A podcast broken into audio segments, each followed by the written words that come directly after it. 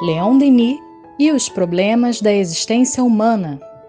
Queridos amigos, queridas amigas, estamos começando mais um podcast Leon Denis e os problemas da existência humana. Eu sou Tiago Barbosa. Eu sou o Jailton Pinheiro. Um prazer estar aqui mais uma vez com todos vocês. Muito bem, muito bem. E nesta semana nós iremos estudar sobre Jesus. Qual é a visão do Espiritismo e, de maneira mais é, singular, de Leon Denis, não é? E isso nós, para isso, nós recorremos à obra Cristianismo e Espiritismo, no capítulo Alterações do Cristianismo, os Dogmas, onde Leon Denis diz assim: Jesus é um desses missionários divinos e é o maior de todos. Despojados da falsa auréola da sua divindade, ele nos parece mais imponente. Seus sofrimentos, seus desfalecimentos, sua resignação nos deixam quase insensíveis, vindos de um Deus, mas nos sensibilizam profundamente em um irmão. Jesus é, de todos os filhos dos homens, o mais digno de admiração. Ele é o mais notável quando ensina sobre a montanha. Entre a multidão dos humildes, ele é mais notável ainda no Calvário, quando a sombra da sua cruz se estende sobre o mundo na tarde de suplício. Olha que interessante esta reflexão de Denis, não é? Porque durante boa parte da história da cristandade, né, é, teve-se a ideia de um Jesus divino. O que, que é um Jesus divino? Um Jesus Deus, né? Claro que, digamos, importando principalmente da percepção teológica, teogônica da religião latina, né, romana, e de maneira mais abrangente greco-romana, onde seres, é, esses seres, assim, esses grandes missionários eram encarados como deuses, né? Então, se a criatura se apresentava, digamos, com algum tipo de, vou chamar de poder, né? Isso era uma dádiva dos deuses ou era é, um, um deus, né? E quando o cristianismo, é, quando a teologia cristã é, começa a estudar a biografia, a vida do Cristo, teve-se essa ideia de que, de, que Jesus era Deus, era um ser divino. E aí, quando Denis diz, diz para nós, né, quando nós retiramos essa visão, essa auréola de divindade de Jesus, ele fica ainda maior, porque se ele não é divino, Logo, ele é o quê? Ele é humano. E é humano e realizou tudo isso, né? Ou seja, é, ele pregou, né? Mas principalmente viveu a sua mensagem de paz, de amor, de caridade e fraternidade. Ele curou, né? Mas por outro lado deixou-se ser molestado, não é? Ele é, multiplicou os pães e os peixes, mas, por outro lado, deixou-se ali na cruz ter sede, né? É, ou seja, o que, que significa isso? Sacrifício. Né? Muito embora tendo todas as qualidades, tendo todas as possibilidades de ação para a sua salvação terrena, ele não a quis. Ele é, se sacrificou para dar o exemplo do amor encarnado aqui na Terra. Né? De quando, de fato, nós amamos a ponto de, de sacrificarmos a nossa própria vida, é, a ponto de viver esse amor nas suas consequências máximas, a nossa vida ela se eterniza, porque é, o que faz de fato a diferença na vida não só do Cristo, mas de todos nós, é a capacidade nossa de transformar a teoria em ação. Isso Jesus o fez muito bem, né? Por exemplo, nós temos uma vasta literatura, seja na filosofia, na religião, na poesia, nas artes, enfim, em variados aspectos sobre o amor. Né? Mas nós temos muitas poucas almas que de fato viveram essa experiência do amor. Mas todas aquelas que viveram, elas, é, o exemplo, né, nos alcançou. É, é, é esse exemplo grandioso de amor chegou até nós, né? Então, é, o que de fato, né, voltando aqui para o pensamento de Denis, transforma Jesus em alguma coisa extraordinária, a ponto dele, dele Denis, né, considerar Jesus é, um dos maiores missionários divinos, ou seja, aqui é preciso fazer uma pequena ponderação, porque nesse sentido, Denis não está dizendo que Jesus é Deus, né? O que ele está dizendo é que ele é um missionário de Deus. É diferente, né? Um missionário divino. E é o maior de todos, porque foi aquele que levou a, a digamos assim, a, as consequências, né? Esse sentimento de, de, de amor, esse sentimento, quer dizer, essa ação amorosa sobre a Terra, né? Que se estendeu é, por toda a humanidade e, enfim, nos chega até hoje. E essa visão que a doutrina espírita nos dá de Jesus, além de engrandecê-lo ainda mais, pelo menos eu entendo dessa forma, né? Ela é, nos traz um esclarecimento que nos dá esperança também, porque ela nos ensina que nós também chegaremos a esse nível, né? de condição moral e intelectual que o Cristo já detém hoje. Então, muito importante isso, porque às vezes a gente ficava apenas cultuando a imagem dele, muitas vezes colocando na posição da própria divindade, do próprio Criador, mas guardando assim uma distância muito grande, né? Quando na realidade com esse entendimento que a doutrina espírita nos dá e principalmente trazendo a questão da reencarnação, né? Que é muito natural seria quando a gente não entendia sobre a reencarnação e surgem figuras como a de Jesus e de outros missionários é, menores, mas que também comparados ao que éramos e que ainda somos, se destacavam naturalmente pelo seu proceder, pela sua capacidade de amar, pela sua capacidade de perdoar, pela sua capacidade de compreender, que devia mesmo surgir na nossa cabeça uma interrogação muito grande, né? Como? E sem considerar a reencarnação, naturalmente que se surgiria na nossa cabeça a hipótese de que Deus criaria os seres de forma diferenciada. Então, Jesus seria diferenciado. E no caso de Jesus, até mesmo com a suposição do, da tamanha capacidade, né, do, do tamanho grau de elevação e superioridade moral de que ele fosse o próprio Deus. Né?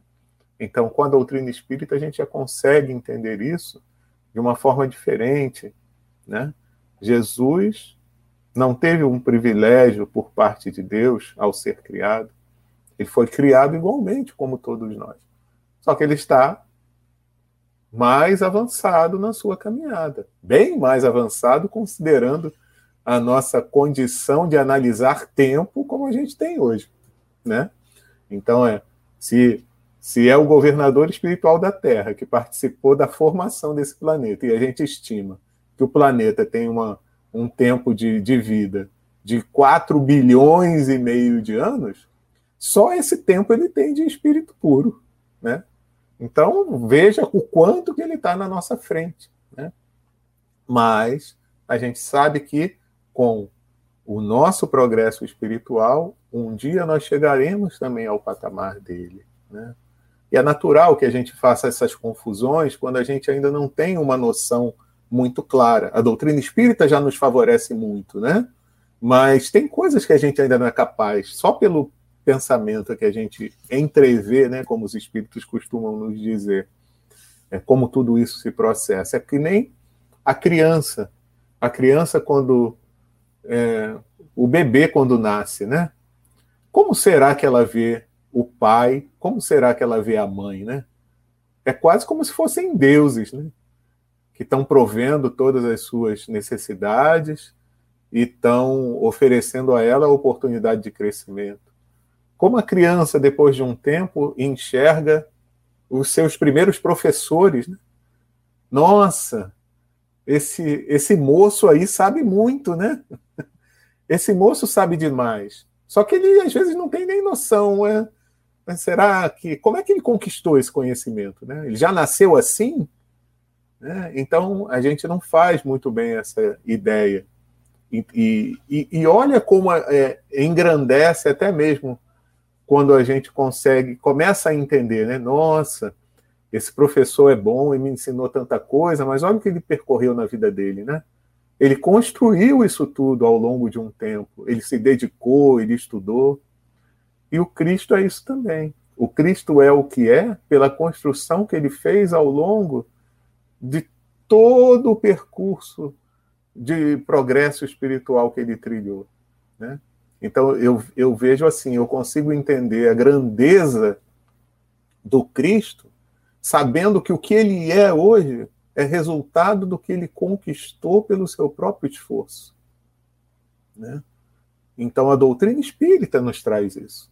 Né? E ela nos dá essa esperança de que eu também tenho a possibilidade, e mais do que a possibilidade, fatalmente eu serei igual ao Cristo. Quanto tempo isso vai levar, eu não tenho como saber. Agora, mas eu sei que um dia eu chegarei a ser como Cristo. Então isso engrandece até mesmo o próprio Criador, que de tanto amar, ele nos cria com essa destinação. Isso é, é uma coisa muito legal, muito maravilhosa. Muito bem. E aí Denis continua assim: nele, ou seja, no Cristo, né? Vemos o homem que chegou ao ponto final da sua evolução e é nesse sentido que se pode chamá-lo de Deus, conciliando assim os partidários da sua divindade com aqueles que a negam. A humanidade e a divindade do Cristo representam os pontos extremos da sua individualidade, como são para todo o ser humano, ser humano. Ao final da sua evolução, cada um de nós tornar-se-á um Cristo. Não será mais que um como um Pai, e terá chegado ao estado divino. Então, muito interessante também essa reflexão aqui de, de, de Denis, porque é, nos dá a dimensão daquilo que é o Cristo. Ou seja, bom, Jesus não é divino, né? Ele é humano. Mas que tipo de humano, né? Ah, nós podemos dizer que um humano divino, no sentido que ele alcançou o ápice da evolução espiritual que nós podemos alcançar aqui na Terra. Nesse sentido, portanto, há um processo de conciliação entre os partidários do, de Jesus divino e de Jesus humano. Bom, ele não é divino no seu sentido absoluto, ou seja, é, é o próprio Deus, né? No sentido que ele foi criar, que, que, melhor dizendo, que ele é o próprio Deus, como em várias passagens, Jesus dá conta que de fato ele não é, né? Ele fala: "Eu e o Pai somos um", né? Eu e o Pai. Som, é, é, ou seja, ele reconhece a dimensão daquilo que é ele e daquilo que é o Pai. E por que que ele diz que é um com o Pai? Porque ele segue, ele conhece o pensamento de Deus, a ponto de conviver e compartilhar num, processo de comunhão profunda, né? Mas ele continua sendo uma individualidade, um filho de Deus. Né? Quando, por exemplo, no Pai Nosso, ele fala, Pai Nosso que estais nos céus. Né? Ele não diz, eu sou o Pai, né? É, em outros momentos ele fala, eu sou o caminho, a verdade e a vida. Ninguém vai ao Pai senão por mim. Então, Jesus ele se coloca naquele que entende, convive e sabe como chegar até Deus, né? Mas ele não é Deus. Por outro lado, também Jesus não foi criado de maneira, digamos assim, privilegiada. Jesus não é um eleito de Deus no sentido que ele foi criado de maneira especial, ou seja, perfeita por Deus. Ele não é isso, né? não é isso que se trata. Dentro dessas duas versões, digamos assim, divinas do, da, da, da, né, da personalidade do Cristo. Jesus não foi criado de maneira perfeita. Nós sabemos, através da doutrina espírita, que todos os espíritos são criados simples e ignorantes.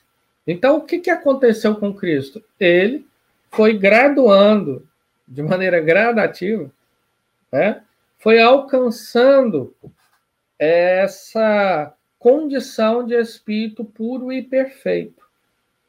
Espírito da primeira ordem, né? De acordo com a escala espírita.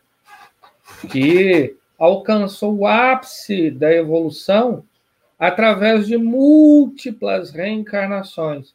Então, tudo isso que a humanidade, que nós estamos atravessando, Jesus já passou. Jesus já passou pela condição né, de ser imperfeito, impuro, vicioso, mas ao longo das, das suas diversas experiências, ele foi crescendo, superando-se, evoluindo, a ponto de chegar a essa, a isso que Denis chama, né? Nele vemos o homem que chegou ao ponto final da sua evolução, ou seja, a perfeição a uma perfeição relativa, né, que ela não tem fim, mas já é esse estado final de evolução, né, o estado final de evolução. Enfim, né?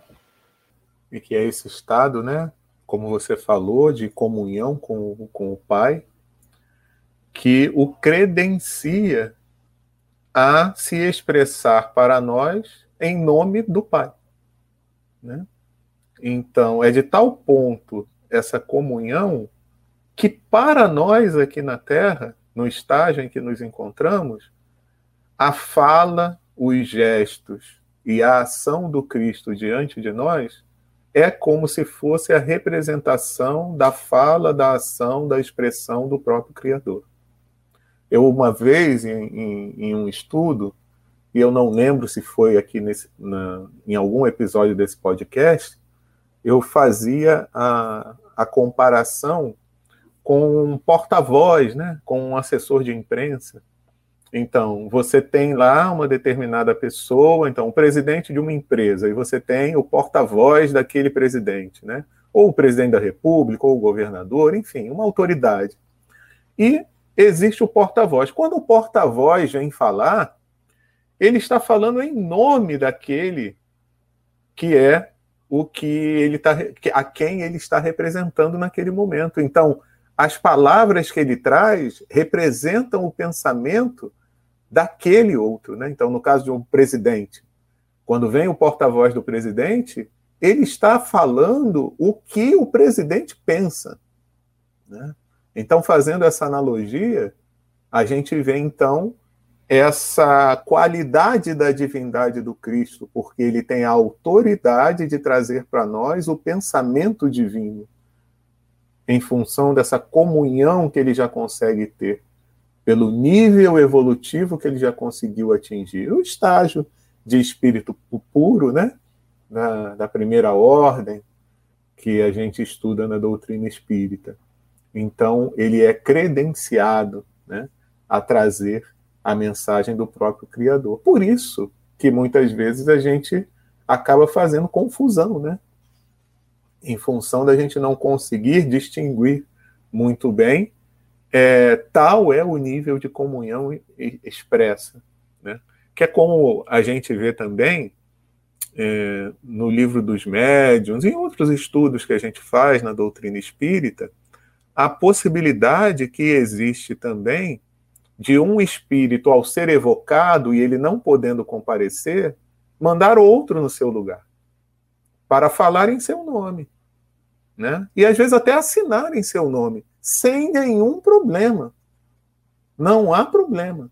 Porque ele, às vezes, é do mesmo nível evolutivo daquele que foi evocado, ele tem o, o mesmo tipo de é, pensamento a expressar, as ideias fluem da mesma forma, ou às vezes está trazendo a mensagem do próprio que não pôde comparecer, né? Ele está sendo ali um representante daquele. Então não há prejuízo e não há nenhum problema em se agir dessa forma. Então, de, por isso, né, que em muitas vezes a gente confunde o Jesus com o ser divino, mas a gente sabe que é, ele é uma criatura também, como nós somos, né? E Denis até reforça aí aquela ideia que a gente tinha falado, né? Como Leon Denis concordando com a gente, né? De que nós também chegaremos, chegaremos a esse nível, né? Então, um dia nós podemos dizer também, de uma forma mais expressiva, eu estou aqui. Já pararam para pensar nisso? O momento em que nós estivermos como espíritos puros e a gente puder estar diante de uma, é, de uma é, humanidade em algum planeta que passa como nós passamos por esses momentos de dificuldade, de provas e expiações, mas eu puder levar a palavra divina para estimular o progresso daquela humanidade, nós também chegaremos a esse nível, meus amigos. Vai demorar, mas a gente vai chegar lá. Então, um dia, nós poderemos agir com uma autoridade muito grande em nome do próprio Criador. Olha que legal, né? Como crianças que somos, espiritualmente falando, nós já estamos sendo convidados pelos espíritos superiores a também agirmos em nome de Deus.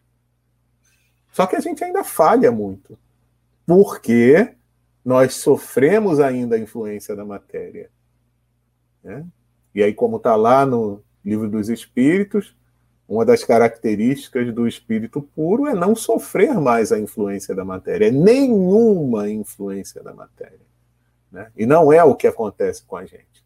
Né? Então, o espírito puro ele pode chegar e dizer: Eu estou aqui, estou falando em nome de Deus. Não lembro mais a passagem, mas não tem uma pergunta que fala: Ah, como é que a gente sabe se isso é, é divino, Jesus? Aí, Ué, mas eu estou aqui, vocês não, não conseguiram identificar ainda? Né? não estão conseguindo identificar a natureza divina que existe em mim? Depois de tudo que eu fiz, depois de tudo que eu falo, depois de tudo que eu oriento. Então, essa é a característica divina de Jesus e tem como recomendação, né? Em obras póstumas, Kardec faz um estudo muito bom sobre a natureza do Cristo. E a gente recomenda, né, que ele faz essa análise das falas não só do próprio Jesus, mas dos comentários dos, dos apóstolos. Então, é muito importante que a gente tenha isso em mente para a gente ter um entendimento melhor, né? Mas, evidentemente, que tem coisas que ainda só através do sentimento é que a gente vai conseguir, né? Porque a gente ainda não tem todos os sentidos para perceber ao máximo o que é ser um Cristo na sua total essência. Então, para concluir, meus amigos, vamos ler aqui um trechinho muito interessante é, dessa reflexão de Denis, onde ele diz assim: a passagem de Jesus pela terra, seus ensinamentos, seus exemplos, deixarão traços indeléveis e sua influência estender-se-á pelos séculos que virão. Ainda hoje, ele preside os destinos do globo, no qual viveu, amou, sofreu. Governador espiritual deste mundo, ele veio conduzi-lo com o seu exemplo no caminho do bem.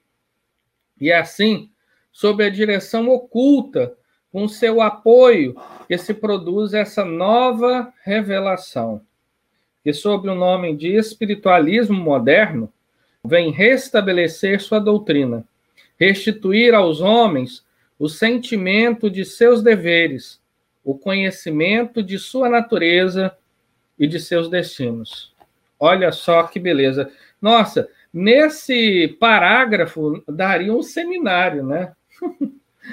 Tem muita reflexão, infelizmente nós estamos no finalzinho né, do nosso podcast, mas o que vale reforçar aqui, destacar, melhor dizendo, é que a influência espiritual do Cristo, em função do vigoroso exemplo de amor, de justiça, de liberdade e de caridade que ele fez, é estender-se-á pelos séculos que virão.